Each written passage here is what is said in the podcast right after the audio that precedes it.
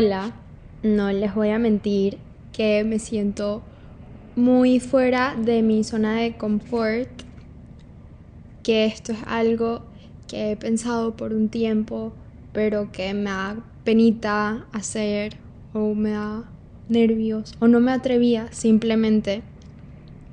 Pero para que entiendan un poquito, soy un estudiante de psicología y mientras aprendo, mientras leo lo que me dan, la información que me dan, me doy cuenta del privilegio que tengo de que al estudiar psicología empiezo a entender qué pasa cuando me siento ansiosa, qué pasa cuando me estreso, cómo poder calmarme y cómo sentirme mejor. Y me daba un sentimiento raro porque no entiendo por qué esta información no está disponible para todos. Se me hace algo tan importante que la información esté allá afuera para que uno pueda entender por qué se siente de esa manera o de que está bien sentirse de esa manera, porque es normal sentirse estresado, sentirse ansioso y cosas así.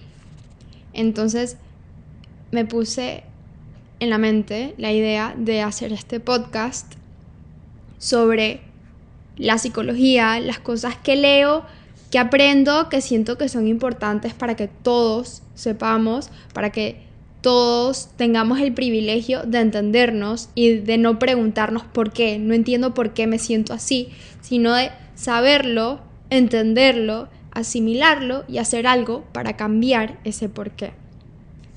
Y bueno, para empezar, quiero empezar con el tema de el querer o la necesidad de pertenecer. Pertenecer a una comunidad, a una sociedad, a un grupo de amigos, a una familia. Simplemente pertenecer y no sentirse solo.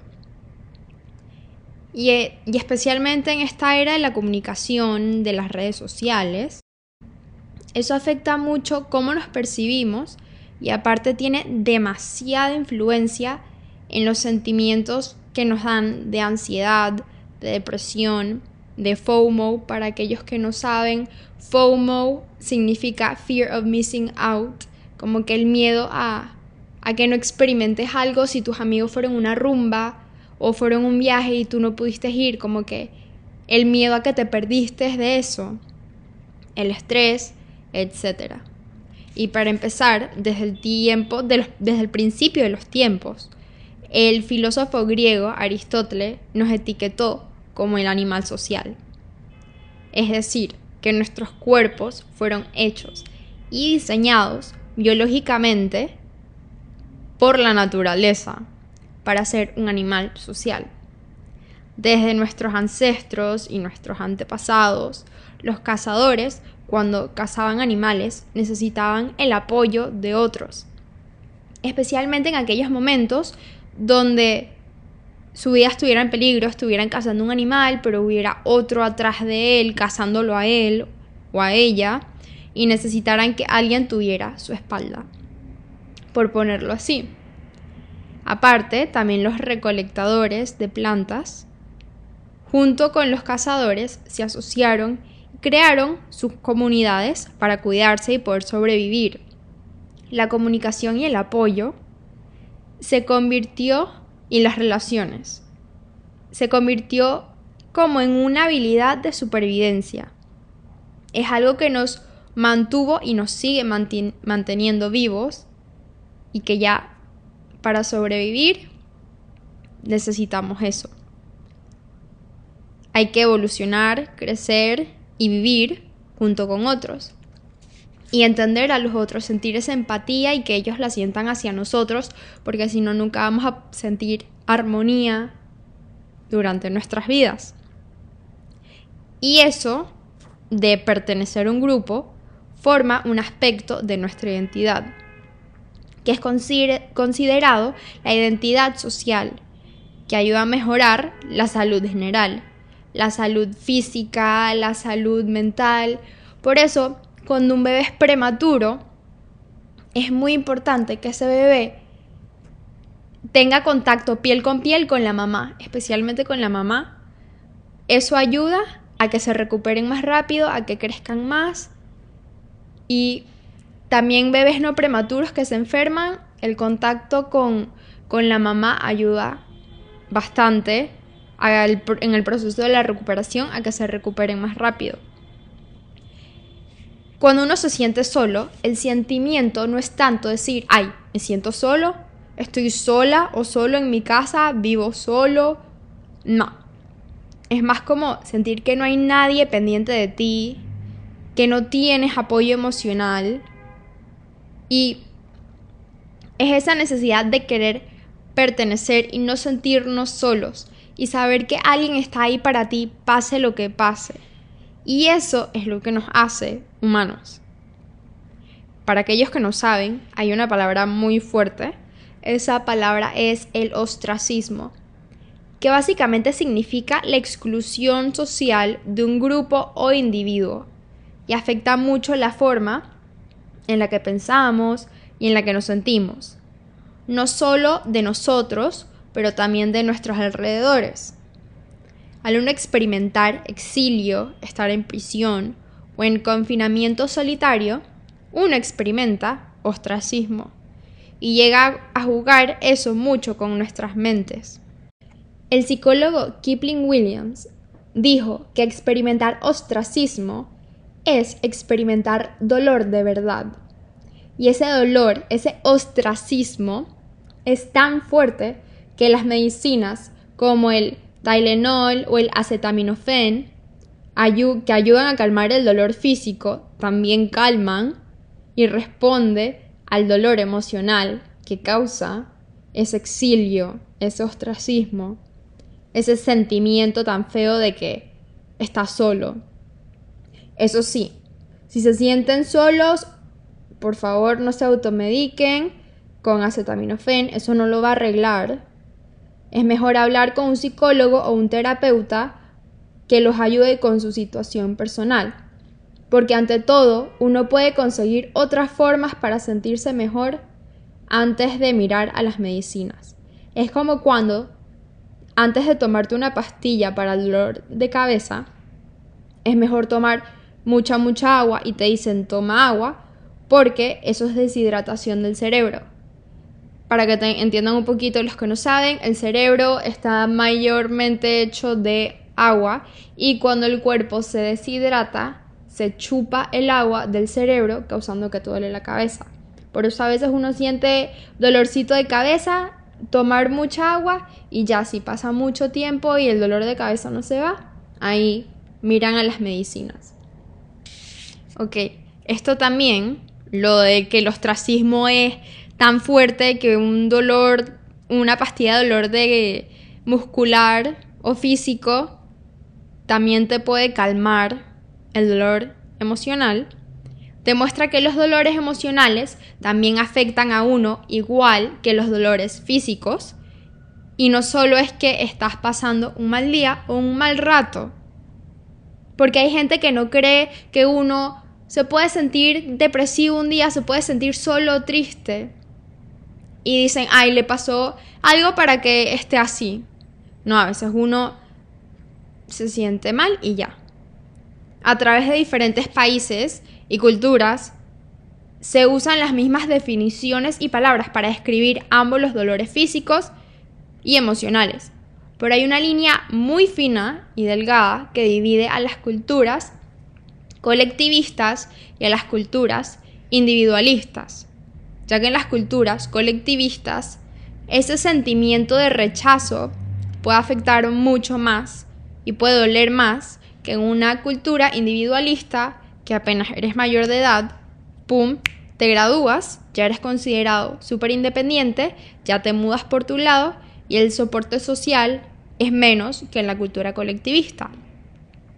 Como antes mencionado, la naturaleza nos diseñó de forma que necesitamos ese contacto face to face, cara a cara, individuo a individuo. Y a lo que conocemos como social networking, social media, redes sociales, incrementando su influencia en nuestras vidas, sea Instagram, Snapchat, Twitter, Facebook, TikTok, sí nos ayudan a mantenernos conectados y aportan cierta influencia positiva a la relación face to face. Especialmente en aquellas ocasiones donde las familias están repartidas alrededor de todo el mundo. Pero como criaturas sociales, nosotros vivimos por esa conexión, esa relación de persona a persona y sentirse amado. Y hay una frase que dice, la felicidad es igual al amor. También se dice que una persona es persona por medio de otras personas.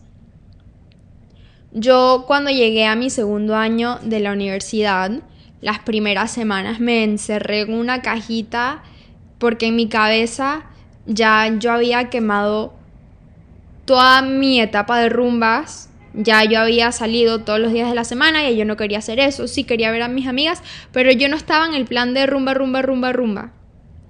Y me encerré en una cajita, dije yo me voy a enfocar en estudiar, en que me vaya bien. Me intenté enfocar en mí misma, yendo al gimnasio, comiendo rico, estudiando bastante y sin darme cuenta me isolé. Me me metí en una cajita, no salí de mi cajita y empecé a llorar. Y yo no entendía por qué lloraba. Y mi hermana me decía, bueno, estás emocional, como que normal. Pero después ella se empezó a dar cuenta, porque yo vivo con mi hermana, ella se empezó a dar cuenta que en verdad yo no salía, no salía de la casa. ella me decía, ven, vamos a comer con no sé quién. Yo, no. Un domingo en la mañana me paro, me siento rarísima. Mi hermana es fiel creyente de journaling, entonces ella siempre me habla de journaling y para mí journaling no es una prioridad. Journaling es escribir tus pensamientos como un diario y las cosas que quieres alcanzar. Y yo no era mi prioridad, pero yo agarré, yo tenía mi cuadernito, me senté en mi cama y empecé a escribir. Pam, pam, pam. Y llegué a la conclusión de que tener a mi hermana que me ama, tener a mi novio que me ama, tener a mi familia que me ama y está pendiente de mí, yo acá, por alguna razón, me sentía sola.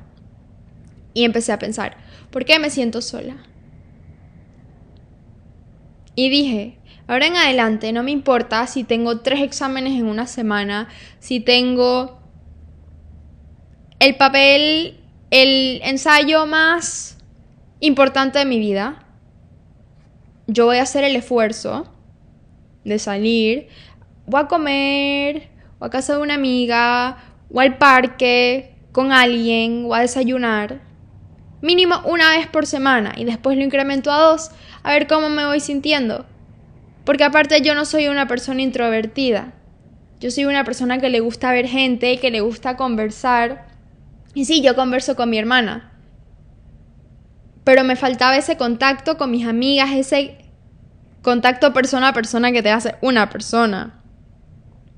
Y mi hermana siempre me decía, es un balance. Tú no te puedes enfocar full en la escuela y no te puedes enfocar full en ir a rumbear todos los días. Tiene que ser un balance, un balance que te haga feliz. Y bueno, básicamente para no desviarme del tema, las personas necesitamos ese contacto de persona a persona. Y aunque las redes sociales sí nos han ayudado a incrementar nuestra comunicación, como mencioné antes, con familia que no vivan en el mismo país que tú o amigos que están estudiando en otros lugares diferentes que no están en la misma ciudad que tú, sí se ha notado que ha habido una incrementación de episodios depresivos mayores entre el 2010 y el 2018. Yo no sé cuándo empezaron a salir todas estas redes sociales, pero yo sí me acuerdo que mi primer Snapchat y mi primer Instagram me lo creó mi hermana cuando yo tenía 10 años, es decir, en el 2012-2013, más o menos, entre esos años. Y aunque yo no lo manejaba y ella subía las fotos que a ella le gustaban por mí, yo pasaba el día viendo el feed que me saliera a familia o amigos que yo siguiera, pero no tiene 10 años, hay mejores cosas que hacer. Entonces aquí es que yo me di cuenta, wow, esto, esto tiene razón. Esta incrementación de episodios depresivos entre el 2010 y el 2018 subió de un 8% a un 14%, casi el doble. Y, ah, entre personas de 12 a 25 años en los Estados Unidos. O sea, este estudio fue hecho en los Estados Unidos, pero las redes sociales han impactado tanto la sociedad moderna que si hacen estudios así por todo el mundo, probablemente tengan resultados similares. También hay un estudio de una pequeña correlación positiva entre los adolescentes y el tiempo que consumen las redes, las redes sociales, y la posibilidad de que tengan depresión, ansiedad o que se hagan self-harming, es decir, que se hagan daño físico a ellos mismos. Y ese estudio también demostró que la correlación es mayor para las niñas adolescentes y que empeora con solo 3 horas al día de que uses tu teléfono. Y así que como sube el consumo, sube la correlación. Si tú lo usas 4, hay más chance de que te sientas mal, 5, 6. Yo quedé en shock. Cuando, cuando yo leí esto, yo fui corriendo a ver el screen time que te da el teléfono. 6 horas, casi 7 horas yo en el teléfono. Yo quedé súper impactada porque yo voy a clases 8 horas al día, voy de 8 a 3, ¿en qué tiempo de mi día gasté 6 horas en el teléfono? Yo intento ir al gimnasio 40 minutos, 3 veces a la semana. Y es como que, si yo estudio, cocino, voy al gimnasio, ¿en qué momento no me di cuenta que usé tanto mi teléfono? Es algo como tan automático que ni te das cuenta que lo hiciste. Y bueno, voy a ser sincera, no he hecho nada para cambiarlo. Pero como que sí quedé un poco impactada. También hubo otro estudio que fueron ocho estudios del mismo tema y seis de esos ocho estudios este, mencionaron o descubrieron que el consumo de las redes sociales puede predecir tu salud mental en el futuro. Claro, si tú te encierras en la cajita de las redes sociales, puede afectar mucho tu, comunicación, la forma de que, de que, te relacionas con la gente. Y bueno, em, también un último estudio que leí fue un experimento que agarraron a, dos grupos de, de personas. Un grupo tenía un límite de consumo de redes sociales y la otra mitad, o sea, el otro grupo, tenía, no tenía límite de consumo de redes sociales. Y cuando salieron del estudio, resultó que aquellos con el límite salían sintiéndose mejor y mejores de sí mismos, mientras los que no tenían límite salían con más predisposición a la depresión y se sentían más solos. Entonces, no hay que sumergirnos en el, teléfono, en, en la vida virtual, porque al final lo que nos llevamos son las memorias, no con el teléfono, no por la foto que vimos, sino por cuando salí a comer con mis amigas un miércoles en la noche y tenía un examen el jueves, porque necesitaba liberarme. O cuando, si tienen el privilegio de viajar, cuando viajé por primera vez con mi mejor amiga o algo así. Como que... O cosas tan pequeñas como ir, sentarte a tomarte un café y leer un libro. Te da muchas más enseñanzas que estar sumergido viendo fotos de modelos en TikTok, que digo en Instagram o videos de gente bailando en TikTok. Y bueno, para terminar, cuando uno se siente así ansioso, estresado, que has tenido una semana muy fuerte en el trabajo en el colegio, te peleaste con alguien. Una de las mejores recetas para sentirte mejor es hablarle a alguien que confías en. Eso te ayuda a desestresarte, a dejarlo atrás. Ya lo hablaste, lo resolviste, como que lo liberaste, lo sacaste de tu mente. Ya. Sonreír es muy importante. Yo sé que suena demasiado bobo, pero si ustedes algún día están en clase y están, o en la oficina y están estresados, y se ponen el lápiz que estén usando entre, la, entre los dos dientes, tipo, entre la boca, alantito, este, le hacen mímica a una sonrisa y eso le hace como que le hace creer a tu cerebro que estás sonriendo y que estás feliz.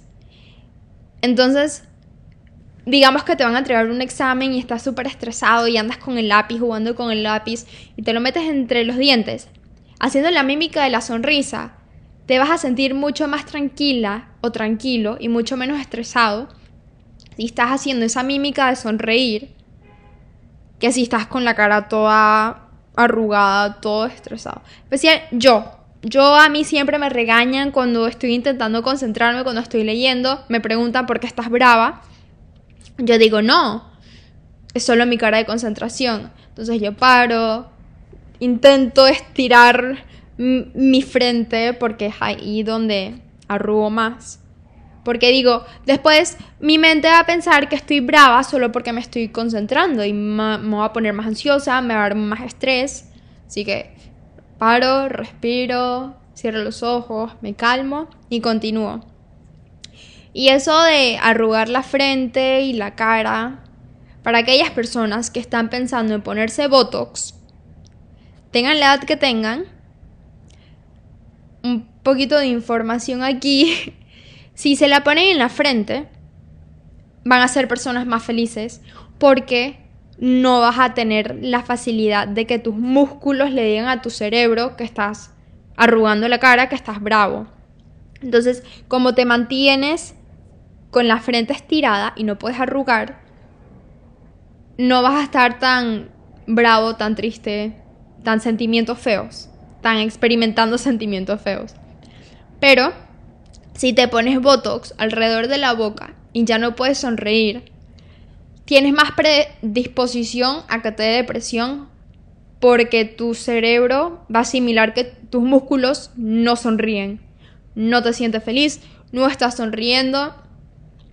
Así que piensen en eso, piensen en conseguir a alguien a quien, a quien le puedan contar sus momentos más felices y sus momentos de más estrés para poder liberar eso. Y espero que les haya gustado. Espero tener el valor de subir esto. Y bueno, tengan una muy bonita semana.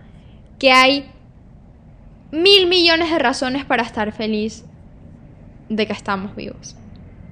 Chao.